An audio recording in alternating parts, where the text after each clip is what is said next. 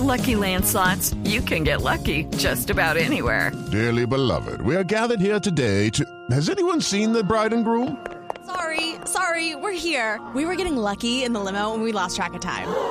No, Lucky Land Casino, with cash prizes that add up quicker than a guest registry. In that case, I pronounce you lucky.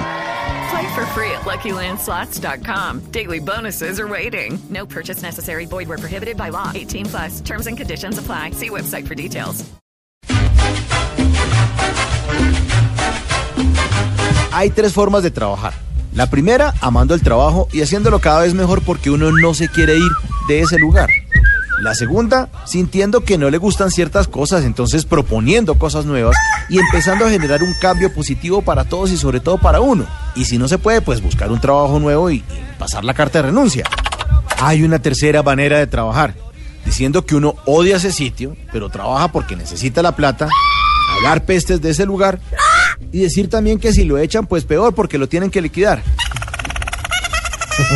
Pero ojo, hay una cuarta manera, al estilo Carolina Sanín. Soy el profesor Ruiz Rua. ¡Vamos! Ruiz Rua. Es columnista y profesora de literatura de la Universidad de los Andes. Clases a domicilio. Pero en sus ratos libres escribe en Facebook cosas como que esa academia, los Andes, tiene una cultura carcelaria, se crían delincuentes o simplemente afirma que esa entidad educativa se lucra de la pobreza y que parece más bien un centro comercial. Así no es, me desgracié. Vamos de nuevo otra vez. Pablo Navas, rector de la Universidad de los Andes, le hizo el favor a Carolina Sanín de terminar su contrato de trabajo para no seguirla fastidiando con ese sitio detestable que para ella es la Universidad de los Andes. Así es como es, muy bien esta vez. Y aunque sudé, ahora cambiemos la lección.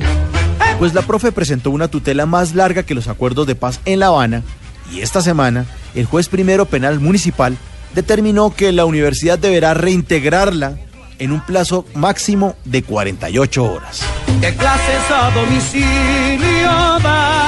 Odiar el sitio de trabajo, hablar pestes de él, hacerse echar, entutelar y ganar y luego regresar triunfante al sitio que uno detesta. Así no es, me desgracié. Vamos de nuevo. Ay, por ahí dicen que la mejor enseñanza es el ejemplo.